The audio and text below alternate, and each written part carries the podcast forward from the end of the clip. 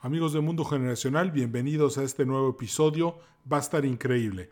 Hoy vamos a hablar con mi amiga Adriana Loaiza de la Generación X, que nos va a presentar el tema El empleado pesadilla. Por favor, no te vayas, va a estar increíble. Comenzamos. Bienvenidos a Mundo Generacional, un podcast en el que platicamos acerca de las diferentes generaciones de México y Latinoamérica. Nos da mucho gusto que nos sintonices y te recordamos suscribirte para recibir todos los episodios tan pronto estén disponibles. Gracias por estar con nosotros.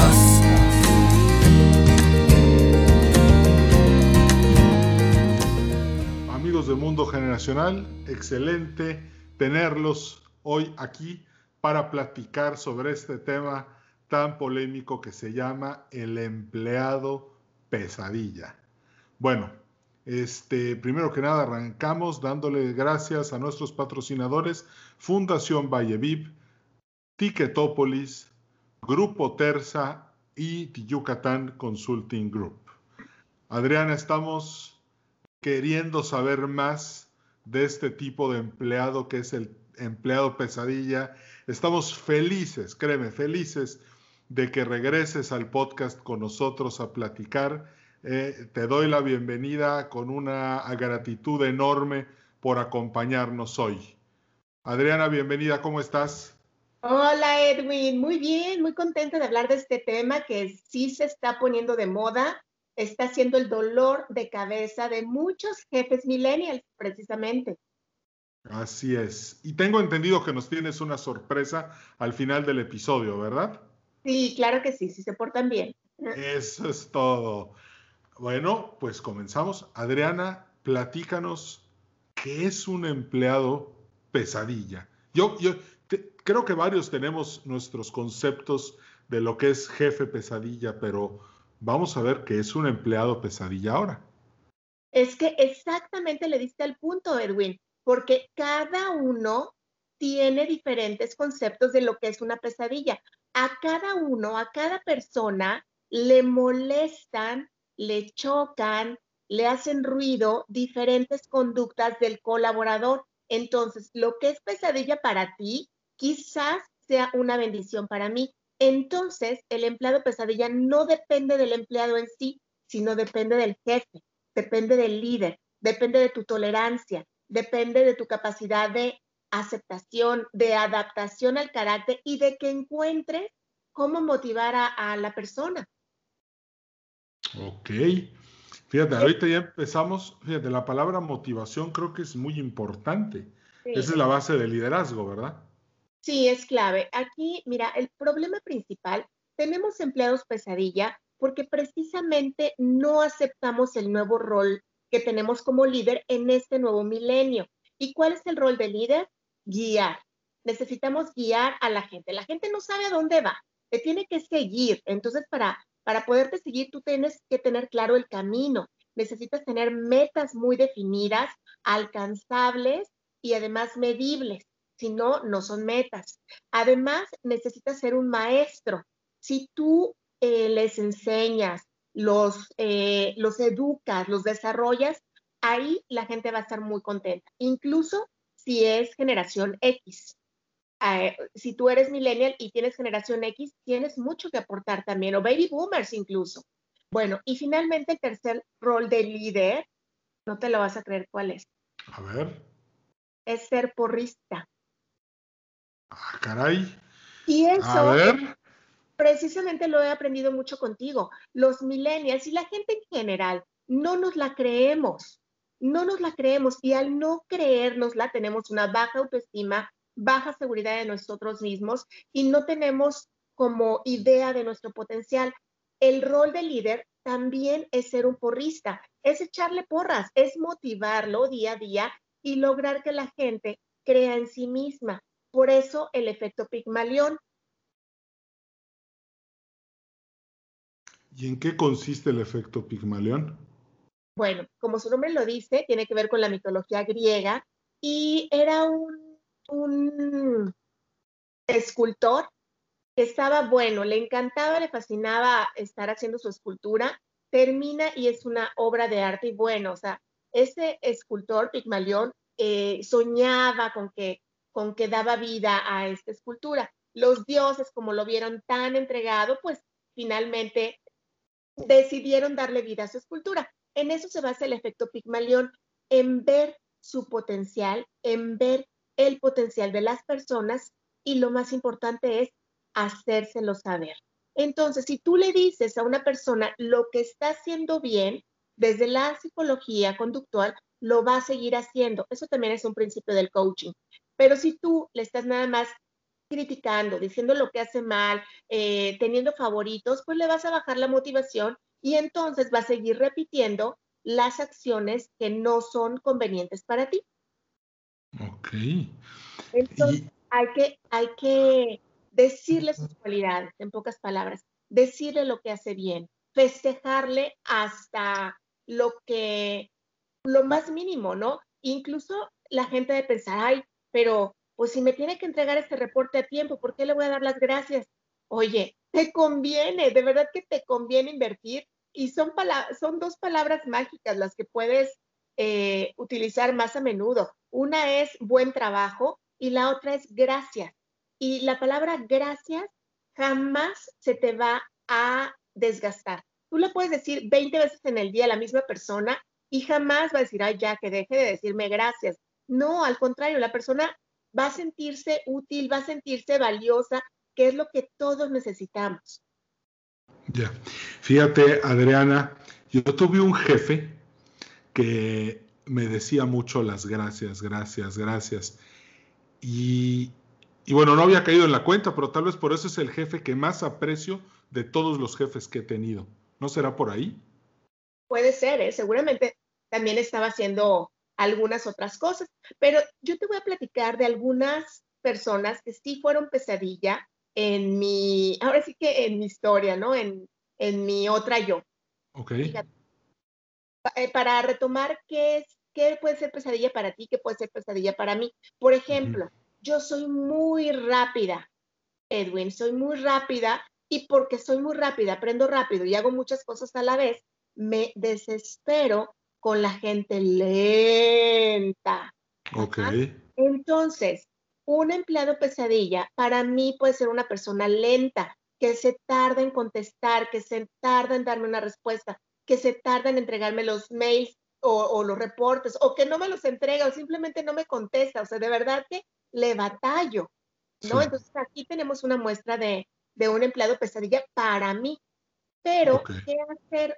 Como yo ya me conozco, yo ya sé que soy desesperadita y ya puedo entender que la persona no es que sea lenta, es que tiene diferente ritmo al mío, es un ritmo diferente, es una persona con diferente pensamiento. Esta persona que yo puedo ver como lenta, eh, en realidad es una persona analítica, una persona que piensa mucho las cosas o que quizás es muy perfeccionista y es tan perfeccionista que ya para soltar algo es porque tiene que estar muy bien hecho. Entonces, si yo entiendo esto, Edwin, yo puedo ser más paciente puedo dejar de alterarme tanto y en lugar de estar, eh, digamos que bombardeando a la persona con mensajes, con WhatsApp, con correos, ¿qué pasó? Desesperada, porque entre más me desespero y entre más mando yo mensajes y más persigo la persona que crees, más se arrana, más se detiene, más le piensa todavía por, por la presión. Entonces, cuando yo me di cuenta que esto no funcionaba, opté por dar fechas límite de entrega. Y, ya ni siquiera doy yo las fechas límite, las pregunto, oye, ¿para cuándo estará esto? Y me das tu palabra y fecha y hora, y con eso comprometo a la persona. Entonces, ese es un ejemplo de empleado pesadilla que para mí puede ser pesadilla, pero igual para ti no. Ok. A ver, por ejemplo, ahorita estaba pensando en lento y rápido, el que entrega las cosas rapidísimo contra el que las entrega muy lento. Y pensé en este en este diagrama de urgente, importante, no urgente, no importante, ya sabes. Y podríamos estar hablando de, también de administrar esta gente según sea la importancia y la urgencia del proyecto, como para obtener más productividad de ellos. Claro, Edwin, porque fíjate, ah, incluso a mí me pasaba, y le pasa a muchos jefes, ¿eh? que nada más es disparar por disparar y no le dan a las personas prioridades. A ver qué es. Y luego las personas están tan inseguras, le tienen tanto miedo a una persona así, tan desesperadita, que no preguntan. Entonces, si te tomas el tiempo para organizarte, entonces todos van a sufrir menos y van a hacer el trabajo mejor. Claro. ¿Cómo puede una persona muy desesperada ser un mejor jefe? Bueno, primero respirando y considerando que no todas las personas tienen las mismas habilidades que esta persona, ¿no? Que esta persona desesperada. Dos, es importante trabajar en el manejo de la ira y en el manejo de las emociones en general, porque si tú llegas enojado eh, a la videollamada o a la junta presencial y azotando puertas, tú estás generando un estado de ánimo que se contagia a través de las neuronas espejo. Entonces, la persona, en lugar de motivarse y estar eh, en su momento de innovación, de creatividad, dispuesta a escuchar, al contrario, va a entrar en modo sobrevivencia y lo que va a buscar es escapar, es huir, es esconderse, es no participar, es que no lo vayan a despedir.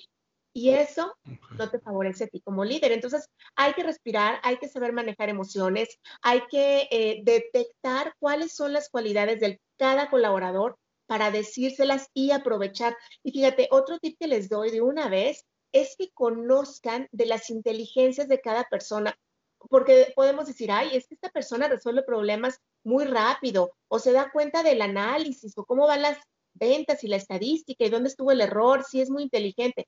Oye, pero una persona que, sabe motivar a la gente también es inteligente. O una persona que se conoce a sí misma también es inteligente. O la capacidad de hablar en público es otro tipo de inteligencia. O la, o la inteligencia musical o la naturalista son inteligencias diferentes. Y entre más conozcas tú a tu gente, a tu a tus colaboradores, conociendo su sistema de pensamiento, porque mira, otro, otro ejemplo donde choca mucho la, mucho la gente. Por ejemplo, Edwin, yo soy súper concreta, voy directo y al grano. Generalmente no soy de tanto rollo, mi visión es general. Yo no me meto tanto al detalle. Entonces, me piden detalle y puede ser que yo me empiece a estresar, a desesperar, o eso, eso era antes, cuando yo no me conocía. Y entonces, como que ah, yo quiero dar así las cosas en general y luego me empiezan a preguntar detalles y capaz que yo le empiezo a, a titubear o me empiezo a alucinar de que la persona le quiere dar, dar vueltas, pero no contemplo que la persona quizás es de un pensamiento específico y para poder desempeñar mejor las cosas, su labor, necesita tener más contexto de lo que sucede. Entonces, por eso insisto tanto en que te conozcas a ti y que conozcas a, tu colaborador para que puedas comunicarte de una mejor manera. Entonces, por ejemplo, yo ya conozco que uno, una de mis colaboradoras es de mentalidad específica. Entonces, cuando yo voy a trabajar con ella, ya sé que necesito darle antecedentes, contexto, objetivo, entregable, mucha información. Pero sé que con otro colaborador que es general como yo, ay, me agarra, ahora sí que me agarra la onda con tres palabras. Y soy muy feliz porque me capta la idea, me sintonizo más rápido con él, pero es importante que como líder, como jefe, tú aprendas a trabajar con todo tipo de personas. O por ejemplo, Edwin, otra cosa, yo aquí ventaneándome, ¿eh? pero por ejemplo, mi mentalidad es muy positiva. Por ejemplo, ahorita que el micrófono no fallaba, eh, no, yo, ay, se va a arreglar, Edwin, es cuestión de tiempo, es cuestión de, ¿no? Mi mentalidad es muy positiva, pero hay mentalidades que pueden ser muy negativas no es que esto va a salir mal, no es que esto no va a funcionar. Y si yo soy sumamente positiva, me va a caer muy mal una persona así. Y seguramente la voy a poner ah, en un rincón. Pero fíjate, te voy a platicar lo que pasó alguna vez con un cliente que era, se enfocaba en, en dar servicio de cambio de aceite para el auto. se le ocurrió la brillante idea de tomar eh, la fórmula de las pizzas y decir, 30 minutos te cambiamos el aceite o gratis. Y mm. entonces en una reunión de equipo, yo ya como coach, yo veía las caras del equipo y, como que no se convencían, como que no les encantaba. Y ya estaba la publicidad y la verdad es que la publicidad estaba increíble y sonaba increíble, pero yo veía la cara de la gente Y yo dije, esto no está funcionando. Total que hago una dinámica de equipos y sale el peine. Y finalmente dicen, es que no, una, un cambio de aceite, el mínimo tiempo disponible, el mínimo tiempo que nos toma es de 45 minutos. Si lo hacemos en 30 minutos, vamos a estar generando pérdidas para la empresa. Imagínate, Edwin. Entonces, que fuera gente negativa, como se les tachaba. No, esa gente de pensamiento diferente al tuyo, de pensamiento crítico, es, son personas capaces de ver los obstáculos, de ver los retos, de ver las posibles fallas, que una mente súper optimista como la mía no puede ver, porque todo, todo es color de rosa, siempre hay que ver lo bueno. Entonces necesitas personas que también vean el pelo en la sopa. Claro, claro. Mira, Adriana, yo siempre he pensado, me acuerdo de cierto líder de, un grupo, de una empresa, que siempre usaba sus sacos de color oscuro y, tenía un chorro de caspa en los hombros. Y tenía un equipo como de 12 personas. Y yo decía, ¿cómo es posible que de 12 personas que están con él, ni uno siquiera le sacuda o le diga, oiga, que hay que sacudirse o... Y ahí es donde yo vi que ese equipo era disfuncional y que, y que no podía funcionar bien y el tiempo me lo probó. Pero, ¿por qué entonces un empleado va a generar este miedo? O sea, qué bueno que los del taller lo dijeron, pero ¿por qué un otro grupo de personas no lo diría? también, también son empleados pesadilla, no me están diciendo mis errores.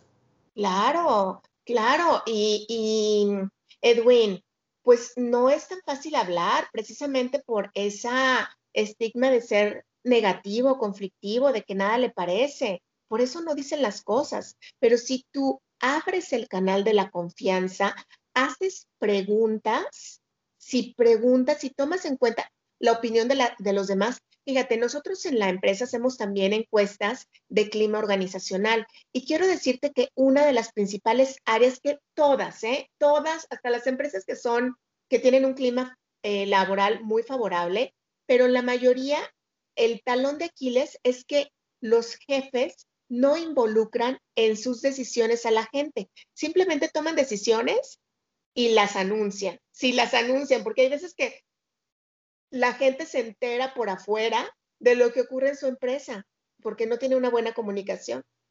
Imagínate. Entonces, esa falta de confianza pues no favorece el proceso. Para que un equipo sea funcional, como tú lo dices, necesita tener confianza primero en su líder, en la empresa y en ellos mismos. Y esa no es otra labor más que la del jefe. Por eso lo tienes que asumir. Claro. Wow, qué, interesante está esto. Sí, ahora también hay, hay otros perfiles de colaboradores pesadilla. Pues mira, está el, e, está uno que se llama el veleta, ¿no? Que se pierde en el espacio, que no sabe por dónde. Y bueno, pues, ¿qué hacer con un, un, colaborador así? Pues le tienes que decir el ABC, ¿no? Te vas por aquí, te vas por acá, te vas por allá. O hay otro colaborador que necesita demasiada atención, se te pega como rémora, ¿no? Es así como, híjole, bueno, es pesadilla para la gente que es muy independiente. Por ejemplo, yo no, no puedo, o sea, como que con un colaborador así que, que se te pega como rémora, que además necesita de tu atención, necesita de tu aprobación, necesita estar en contacto contigo, te manda mensajes, ay, me, me agota. Entonces, pero bueno, pues como líder hay que asumirlo y si la persona necesita atención, ok, se le ponen límites, pero le das la atención. O hay otro colaborador que es todo lo contrario, ¿no? A este otro colaborador le llamo el zombie, que no eh, llega a su oficina, se pone sus audífonos y ya no sabes más de la persona, ni te contesta las llamadas, ni los WhatsApps. Si estás en, trabajando a distancia, no sabes de él casi que en toda la semana, vive, todavía respira así pero esta persona sí puede trabajar por objetivos. Si tú le das el objetivo y el entregable muy claro, seguramente te va a responder. Sí, me ha tocado, Adriana, trabajar con gente así. Híjole, qué difícil. Porque eh, tal vez soy un control freak, tal vez, este, y necesito saber lo que está pasando para sentirme bien. Claro, por eso la pesadilla, Edwin, depende de cada uno de nosotros, porque para mí ese tipo de colaborador es el ideal, es ah, no me molestes mosquito, yo soy así, yo no necesito, eh, no necesito control, es más, a mí cúmpleme, a mí entrégame el día que quedaste y yo voy a estar muy feliz y no te voy a molestar. O sea, ese tipo de colaborador, el colaborador zombie y yo, hacemos muy buen match, pero tú quizás necesitas un colaborador que sea más rémora, que esté más pegadito a ti, que, que, te rinda cuentas, que te esté mandando mensajes, que te esté dando la información que tú necesitas para tú estar tranquilo de que está trabajando. Claro.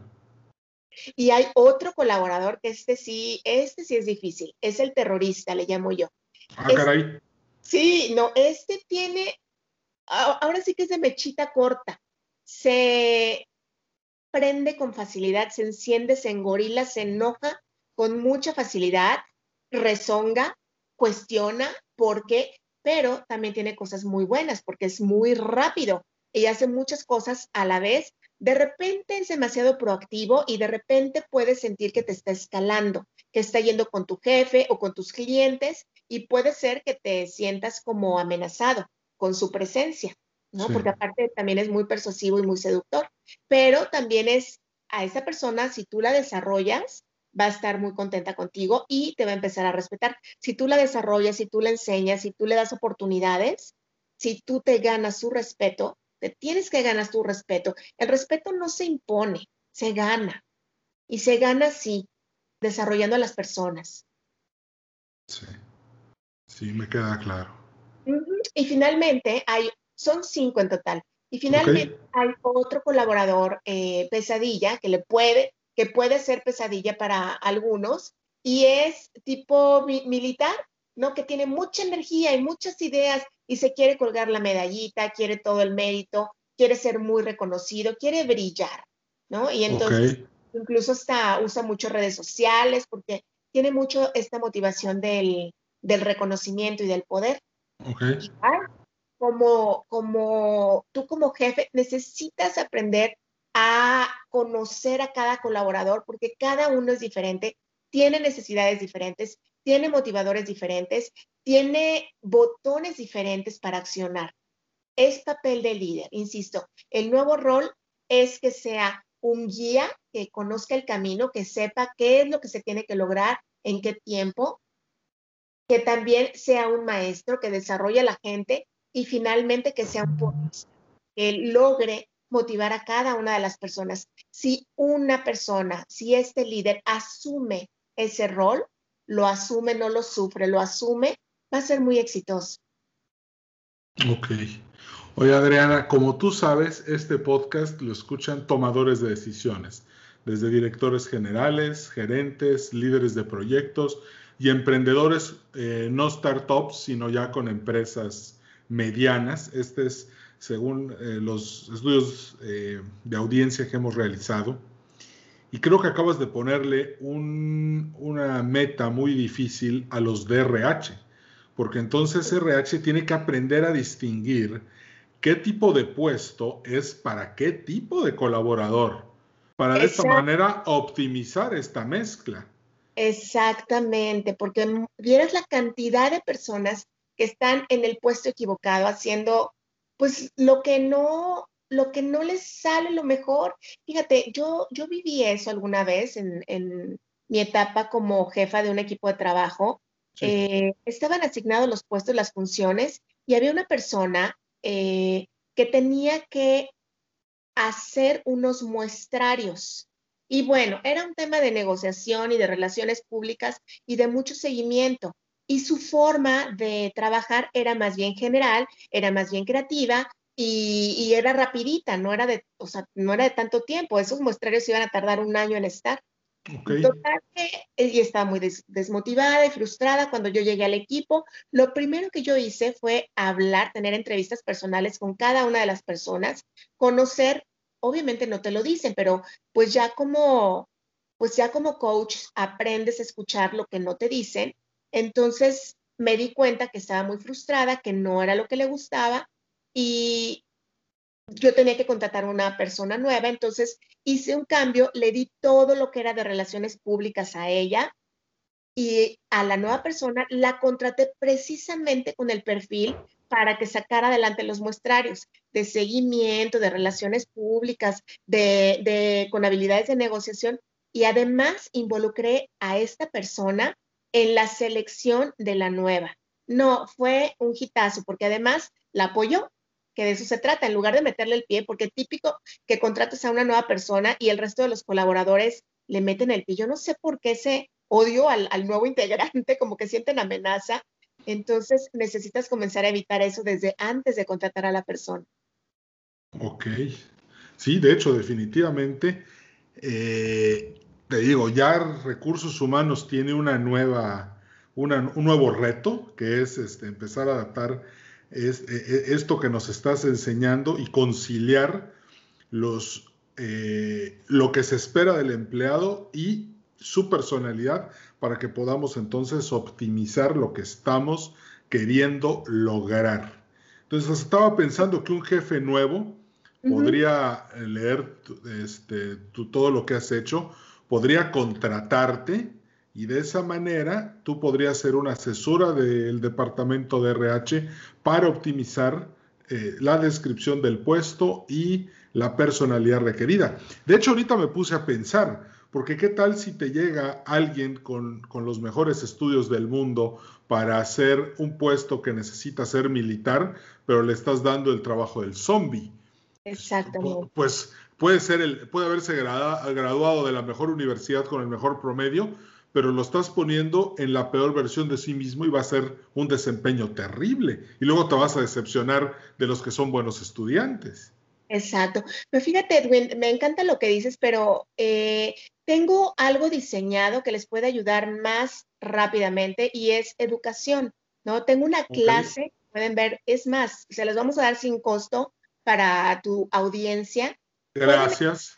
sí, claro, pueden entrar en un link que se llama timonenmano.com y ahí van a ver esta clase que habla precisamente de cómo lidiar con el empleado pesadilla sin tener que despedirlo. Les voy a regalar el test para que hagan el test del empleado pesadilla, para que ubiquen si es terrorista, si es militar, si es zombie, qué tipo de, o si es veleta, qué tipo de colaborador pesadilla tienen. Y yo en esa clase les explico las estrategias de qué hacer con cada uno de ellos. Además tiene material de trabajo y, y bueno, también tiene, también van a conocer mi método garantizado para dar resultados sí o sí a través de la gente, que es, es un método garantizado en 30 días donde les enseño esto de las inteligencias múltiples, lo del sistema de pensamiento que, ahorita les comentaba, algunas herramientas de coaching, todo para que estén listos para ser el líder. Es más, Edwin, no para ser un líder, eso ya pasó de moda, ¿no? Porque antes era de jefe a líder y luego,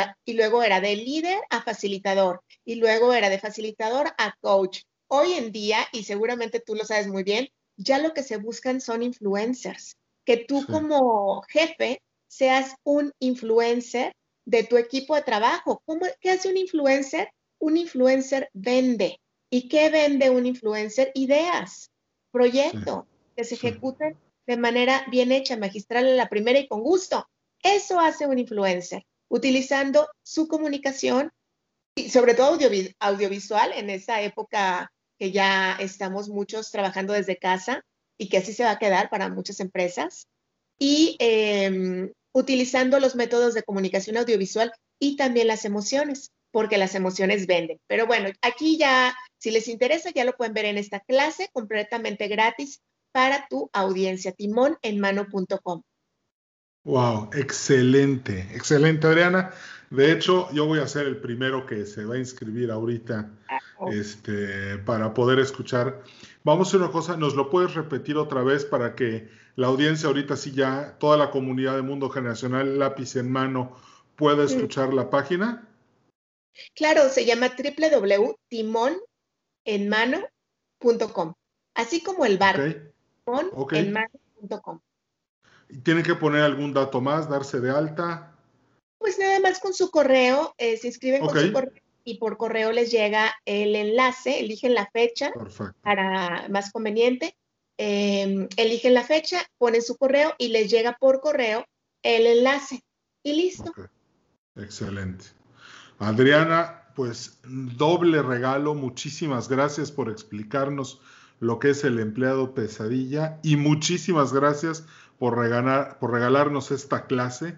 Creo que le vamos a sacar muchísimo provecho y la verdad es que siempre es un gusto platicar contigo. Llevamos ya muchísimos años trabajando juntos tú y yo en otros proyectos, siempre nos ha ido muy bien y pues la verdad eh, yo les recomiendo a toda la comunidad de Mundo Generacional aprovechar esta oportunidad y conectarse a www.timonenmano.com para aprender más sobre los empleados pesadilla. Adriana, muchísimas gracias por compartir la tarde de hoy con nosotros. Un abrazo, un abrazo a todos y bueno, pues recuerden que el líder no nace, se hace. Gracias, Adriana. Pues nos despedimos agradeciéndole a nuestros patrocinadores, como siempre, todo su apoyo. Ticketopolis, el auditorio virtual más grande de América Latina. Si estás pensando en mejorar tu marketing mix para demostrarle a toda la gente tu producto, empieza a considerar trabajar con nosotros. www.ticketopolis.com tenemos varias soluciones a tu medida para ayudarte con tus productos. A Fundación Valle Viv, que trabaja para ayudar a las víctimas de violencia en el noroeste de México.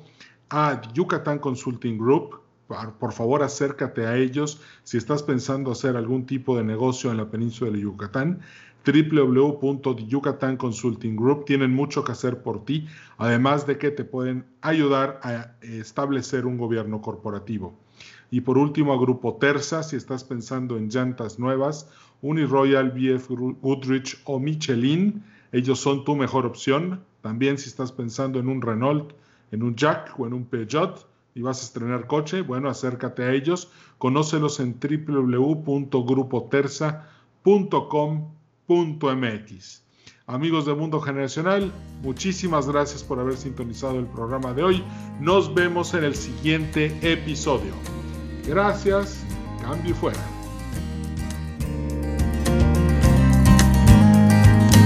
Gracias por haber escuchado Mundo Generacional. En nombre de todo el equipo te deseamos mucho éxito.